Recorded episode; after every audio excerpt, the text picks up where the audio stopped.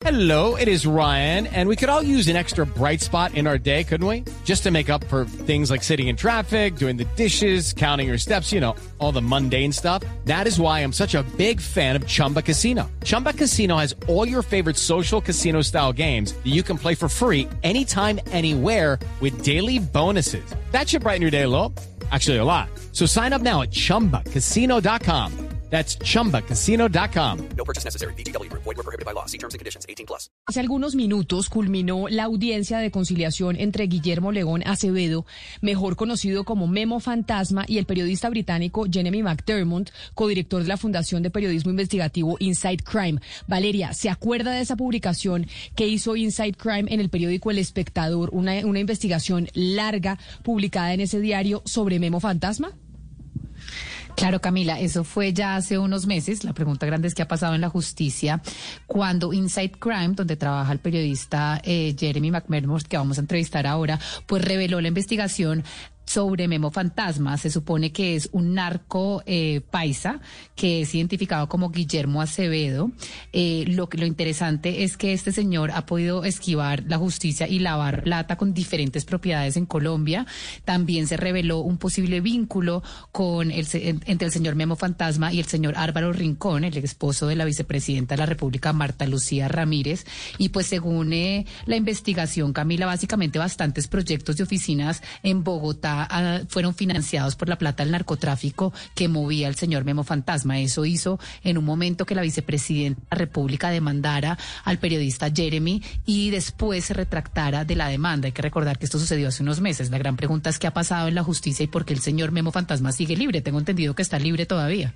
Esa investigación publicada en El Espectador, y sí, señora, como usted lo dice, que generó una reacción de la vicepresidenta Marta Lucía Ramírez por la relación que encontraron en esa investigación periodística entre los negocios de Álvaro Rincón, el esposo de la vicepresidenta Marta Lucía Ramírez y el señor Memo Fantasma, que su nombre es el señor Guillermo León Acevedo, pues llevó a que se le demandara al periodista McDermott precisamente por injuria y calumnia y esa conciliación, la audiencia de conciliación entre ambas partes acaba de terminar y por eso estamos en eh, comunicación con el señor eh, McDermott. Señor McDermott, bienvenido. Gracias por acompañarnos hoy aquí en Mañanas Blue.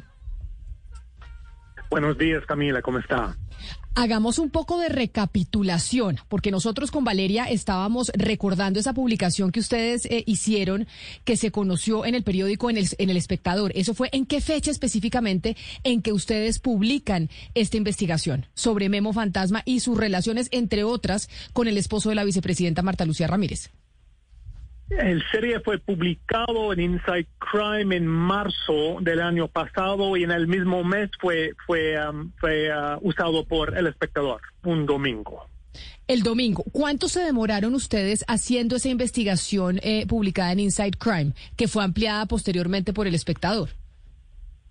Dos años, por lo menos dos años, pero la verdad yo, yo empecé la investigación en 2005 cuando yo vi el alias Sebastián Colmenares en Ralito como uno de los jefes de BCB siempre quise saber quién, quién era él y más tarde averiguamos, um, gracias también a un artículo en El Espectador, que Memo Fantasma y Sebastián Colmenares fue el mismo, mismo persona.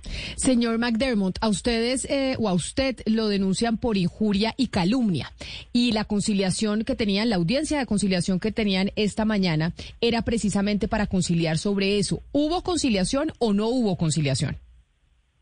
Ningún, al contrario, el abogado de, de señor um, Acevedo dijo que no tiene ningún ánimo conciliatorio y ellos quieren uh, que la fiscalía empiece su investigación. Entonces el caso ya está, está um, progresando. ¿Qué pasa si usted lo encuentran culpable? ¿Qué, qué, ¿Qué sucedería con usted con la publicación y qué se tendría que hacer? ¿Cuáles son las pretensiones que tiene el eh, señor Acevedo con ustedes y con esta demanda? Bueno, según la ley, eso es, un, es una demanda penal, que no hay tantos países que tiene um, uh, el aspecto penal con, con injuria y calumnia, pero en Colombia eso viene con una condena de hasta seis años de cárcel y una multa de 1.500 salarios mínimos. Entonces sí es una cosa cosa seria. Ahora la fiscalía tiene que investigar a las acusaciones y, quejas de, de señor Acevedo. Al mismo tiempo, eh, la fiscalía tiene abierto varias investigaciones a señor Acevedo como memo fantasma y no sé si se acuerda que el propio fiscal general, yo creo que fue en marzo del año pasado, dijo que ellos saben que, que, Guillermo um, Acevedo Geraldo es memo fantasma y sí hay um, investigaciones pendientes pero um, Memo Fantasma ha regresado de Madrid, donde él estaba viviendo, porque la Guardia Civil lo estaba investigando por lavado de activos, y está otra vez en Bogotá, en su apartamento en, en Rosales, pues viviendo tranquilo. Pero entonces, eh, señor McDermott, explíquenos un poco, porque si ya pues está buscado en España, si estos procesos en la fiscalía están abiertos, si el fiscal dijo que ya sabe que el señor Acevedo es memo fantasma, el señor por qué está libre y por qué está en un apartamento en Bogotá tranquilamente, además demandándolo a usted o denunciándolo penalmente por injuria y calumnia. Esa es una pregunta excelente. Me imagino que tiene que preguntar a la fiscalía porque yo no tengo la mínima idea. Yo he hablado con fuentes dentro de la fiscalía que dice que él está investigado. Eh, hay tres casos. Uno es narcotráfico, Uh, dos es lavado de activos y si se acuerda, el año pasado había una incautación de algunas propiedades de él en Córdoba, algunas fincas. Y el tercer es por justicia y paz por su papel como uno de la cúpula del bloque central Bolívar. Entonces él tiene que responder por todos los masacres y violencia de, de este frente, de este bloque. Pero ahora que usted está enfrentándose pues a este juicio penal, porque en realidad es un proceso penal por injuria y calumnia, y pues esto va a avanzar, el señor eh, Acevedo va a tener que probar pues o va a tener que demostrar que usted incurrió en falsedades al haber hecho la investigación a través de Inside Crime. ¿Usted en este momento se arrepiente de algo de lo que usted publicó en Inside Crime? ¿Tiene algunas dudas sobre la veracidad de lo que ustedes publicaron? Ni una duda. Y al contrario, Uh, estamos continuando las investigaciones. Después de la publicación del año pasado, recibimos muchos uh, uh, informes y fuentes de LAMPA. Yo ya tengo más de 250 horas de entrevistas. en el próximo mes vamos a publicar nuevos artículos sobre Guillermo Acevedo, Memo Fantasma, probando su historia como narcotraficante, uno de los narcotraficantes más grandes de Colombia, probando su relación con el paramilitarismo y algunos masacres y asesinatos, y probando su red de, um, de empresas que él ha usado para, para lavar activos. Pero señor McDermott, si usted no tiene ninguna duda de la veracidad de la investigación que ustedes publicaron y en la cual trabajaron durante dos años. Si usted dice vamos a seguir publicando y vamos a demostrar cómo este señor Acevedo es el más grande narcotraficante de Colombia y los vínculos que ha tenido con paramilitares y masacres, ¿cuál es la tesis que tiene usted para que la justicia y la fiscalía no se haya movido en este caso? Con todos los elementos que ustedes desde el periodismo y desde la investigación han, han aportado.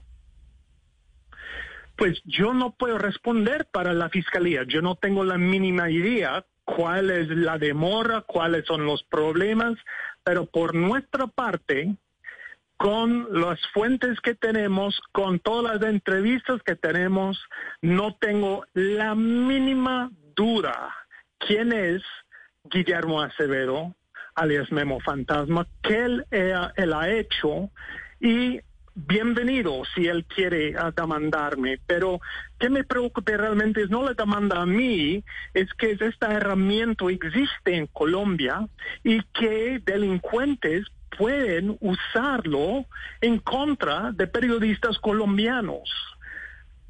Pero señor McDermott, a lo que va mi pregunta es, porque si usted dice que este es el señor, el narcotraficante más grande de Colombia, además en las publicaciones hay algún tipo de relación del señor Acevedo con el esposo de la vicepresidenta Marta Lucía Ramírez, hay una demora en la justicia que no empieza la fiscalía a hacer investigaciones a pesar de la evidencia. ¿Usted cree y en lo que ha podido conocer en estos eh, años de investigación que hay una relación directa entre el señor Acevedo y cierta ciertas personas en el establecimiento colombiano que hacen y truncan las investigaciones en la justicia en contra del señor? Bueno, eso realmente es la pregunta millonario. ¿Quién está protegiendo a Memo Fantasma? Durante las investigaciones encontraron históricamente que él tenía dos fiscales en su nómina, pero eso fue al fin de las noventas y los dos mil. Um, en este momento yo no tengo evidencia que él tenía alguien en la fiscalía, pero para, para presentar esta demanda significa que él tiene una confianza, él siente totalmente intocable. Y la pregunta es, ¿por qué él siente intocable? ¿Por qué la vicepresidenta no ha insistido en la persecución legal de este señor que ha manchado su nombre? Porque nadie puede negar que había una relación entre Hitos Urbanos, la empresa de, la señora vicepresidente, y Guillermo Acevedo. Tenemos um, todas las pruebas de documentación um, y fueron publicados en el sitio de web. Entonces, yo no puedo responder por qué él tiene tanta confianza, no puede responder quién lo está protegiendo, pero él sí siente intocable. Jeremy, pero hay una pregunta que me asalta en este momento y tiene que ver con la audiencia de conciliación. Usted ha dicho que el abogado, el señor Acevedo, expresó su, su ánimo, su voluntad de no conciliar, pero de parte suya, con las pruebas que tiene, con la solidez que tiene la investigación, pues tampoco iba a haber conciliación. Entonces, ¿la audiencia de conciliación se cita para qué? Pues la, primero uno tiene que tener la, la, conciliación por ley. Yo no fui preguntado, yo no tuve la oportunidad de decir que yo no estoy interesado en conciliar porque el abogado de Memo dijo no tenemos la mínima ningún ánimo conciliatorio y entonces no, yo pues no había nada que decir. Pero mire, señor McDermott, usted que justamente toca el tema de la vicepresidenta y pues de su posible vínculo a través de, pues de su oficina, Em, el señor Álvaro Rincón, que es el esposo de la vicepresidenta, pues reconoció este nexo y además pues también se conoció que por recomendación del señor Acevedo, de, ellos, eh, pues que, que a través del Nueva Granada se dio una recomendación para que los hijos de Acevedo entraran y que fue la vicepresidenta la que gestionó esta recomendación. Con todas estas pruebas que hay, todas estas revelaciones, ¿la Fiscalía ya está investigando al señor Álvaro Rincón, el esposo de la vicepresidenta? Sí, sí, no sé si acuerdo, yo tengo la declaración aquí de la, de la, del fiscal general de la nación, que fue el, en mayo, el 26 de mayo, donde él dijo, ese señor Barbosa, efectivamente este señor Memo Fantasma tenía una historia criminal atado no solo en los últimos años, sino que además tiene una historia criminal en el año 92 cuando trabajaba en el cartel de Medellín. Entonces, ellos ya tienen, ellos, um, él también mencionó el nombre de Sebastián Colmenares, se vinculó en Caucasia al bloque centro del Bolívar. Esa es toda la información que había en nuestra investigación. El mismo fiscal, fiscal Barbosa ha anunciado eso hace casi un año y todavía este señor está viviendo en Rosales tranquilo. Pero me refiero al esposo de la señora Ramírez, de la señora vicepresidenta, el señor Álvaro Rincón. ¿A él lo está investigando la fiscalía? Sí, él, pues eh, él, fue citado, entiendo, para, para um, una investigación mirando a sus vínculos. Um, ellos dijeron que uh, ellos sí hicieron esta, este acuerdo en la construcción del Torre 85 donde uh, Acevedo tenía los lotes uh, sobre que fue la construcción del torre, pero que ellos no sabían que ellos tenía una historia, él tenía una historia criminal y también que ellos preguntaron al entonces um, general uh, Oscar Naranjo para chequear um, los antecedentes de, de, Guillermo Acevedo y pasado en eso um, ellos ellos hicieron el, acuerdo. Justo, justo sobre eso quiero preguntarle, Jeremy, ¿qué, logró establecer usted en esa investigación? ¿Qué tan grande es la fortuna de Memo Fantasma? ¿En dónde ha invertido su, su fortuna? ¿Qué, tanto poder económico tiene y con quién ha hecho negocios? Eso es, siempre el- la parte más difícil de cualquier investigación, es rastreando la plata. Pero ah, en este momento hemos identificado am, 60 millones de dólares. Yo creo que eso podría llegar a, a 100 millones de dólares, pero y esas cosas que hemos podido encontrar, entonces yo no puedo imaginar cuál es ah, la fortuna real de este señor que ha dicho en una entrevista que él no tiene plata, es un, es un hombre de negocio paisa, como un corriente, etcétera, etcétera. Pero entonces, señor McDermott, usted dice, es increíble que el eh, señor Memo Fantasma, el señor Acevedo, esté tranquilo en Colombia, en su apartamento en Rosales, sin que nada, sin que la fiscalía ni que la justicia haga nada. ¿En qué momento llegó el señor Acevedo a Colombia? Porque si yo mal no recuerdo, en un momento dado no se sabía su paradero y se conocía o se intuía que estaba en España. ¿En qué momento vuelve el señor Acevedo a Colombia sin que las autoridades sepan o sin que nadie eh, se haya dado cuenta de que volvió? Bueno, yo, yo me fui a, a España en diciembre, no el año pasado, para antepasado, am, para intentar confrontar a Memo Fantasma. Pues, Me, fui a su apartamento en el centro de Madrid su casa lujoso por las afueras de, de Madrid y había porteros am, en cada sitio. Yo no pude entrar. Yo pude hablar con él.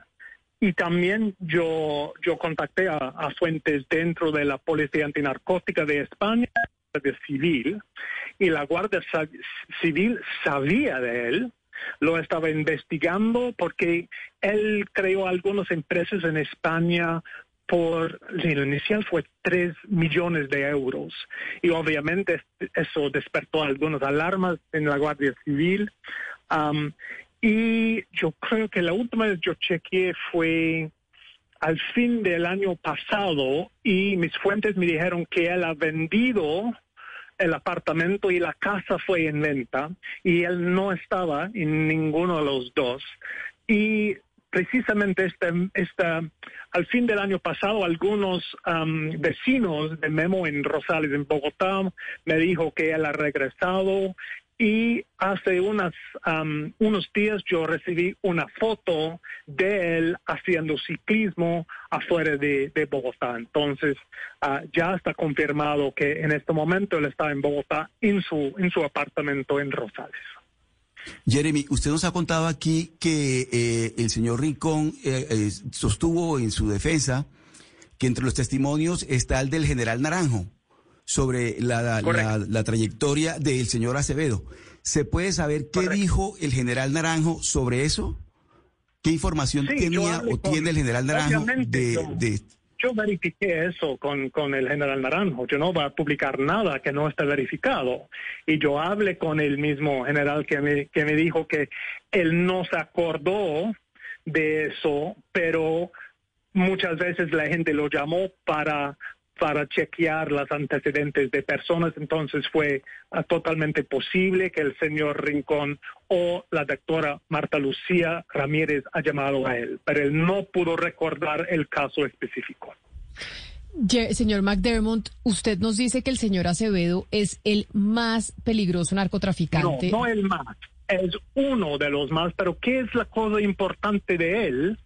Es que él ha sobrevivido desde 1900, pues el primer informe yo tengo de él es al fin de los um, ah, ochentas, el propio fiscal dijo que en 92. Ese es un señor que ha sobrevivido desde, desde 1992 hasta hoy, fue parte del cartel de Medellín, después las Autodefensas Unidas de Colombia, y él ha salido ileso y está disfrutando su fortuna.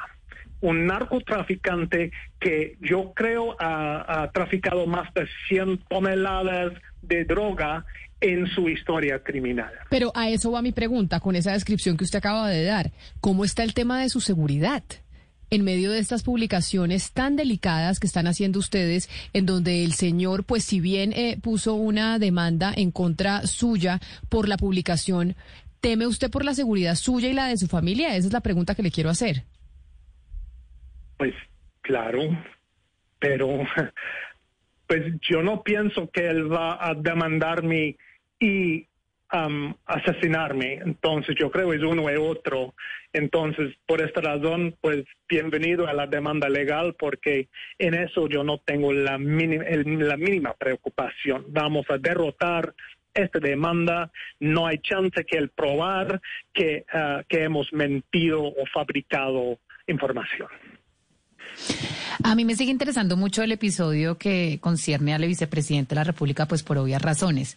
Eh, el señor Álvaro Rincón, el esposo de la vicepresidenta, ha dicho pues que, que sí, que existió un nexo, pero que el señor Acevedo pues se presentó como un ganadero que quería hacer negocios y que él no tenía ni idea pues que él era un narcotraficante. Eh, usted nos dice a nosotros acá que desde 1992 el señor está traficando libremente y pues que básicamente la justicia no lo tenía en la mira. ¿Usted cree que era posible lo que lo, que lo que dice el señor Rincón sea cierto, que ellos en verdad no tenían por qué saber que el señor estaba metido en esto?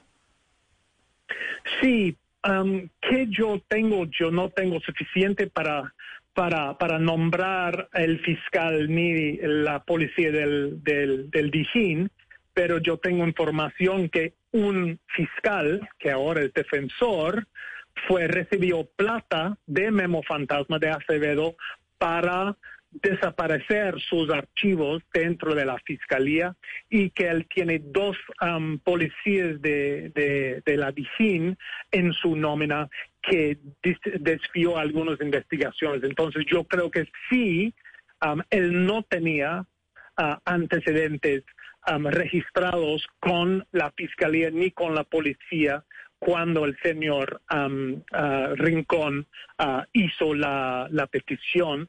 La otra cosa que vale la pena decir es que este señor fue informante de la DEA. Yo sé cuál es su agente de la DEA y que él tenía una relación bastante larga con la DEA y por esta razón Estados Unidos no están buscando a él tiene, yo creo, dos acusaciones sellados en Estados Unidos, pero por su su, um, su trabajo de informante, el, eh, los, los americanos no están interesados en, en solicitar su extradición. Señor McDermott, y para terminar, entonces, no hubo conciliación y lo que sigue de aquí en adelante es el proceso judicial entre las partes, es decir, entre usted y el señor Acevedo, pero además las publicaciones que vienen de Inside Crime que pronto eh, van a conocer la luz. Sí, sí señora. La pregunta es, ¿cuál caso va a ser terminado primero? ¿Va a ser el caso mío o va a ser algunos de los varios casos que tiene abierto la Fiscalía en contra de Guillermo Acevedo, alias Memo Fantasma?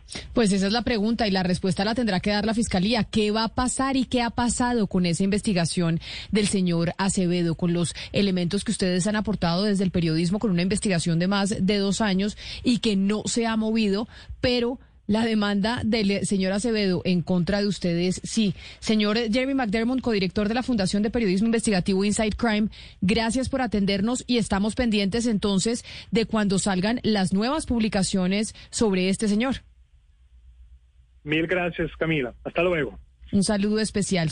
With lucky landslots, you can get lucky just about anywhere. Dearly beloved, we are gathered here today to. Has anyone seen the bride and groom? Sorry, sorry, we're here. We were getting lucky in the limo and we lost track of time. No, Lucky Land Casino, with cash prizes that add up quicker than a guest registry. In that case, I pronounce you lucky. Play for free at LuckyLandSlots.com. Daily bonuses are waiting. No purchase necessary. Void where prohibited by law. 18 plus. Terms and conditions apply. See website for details.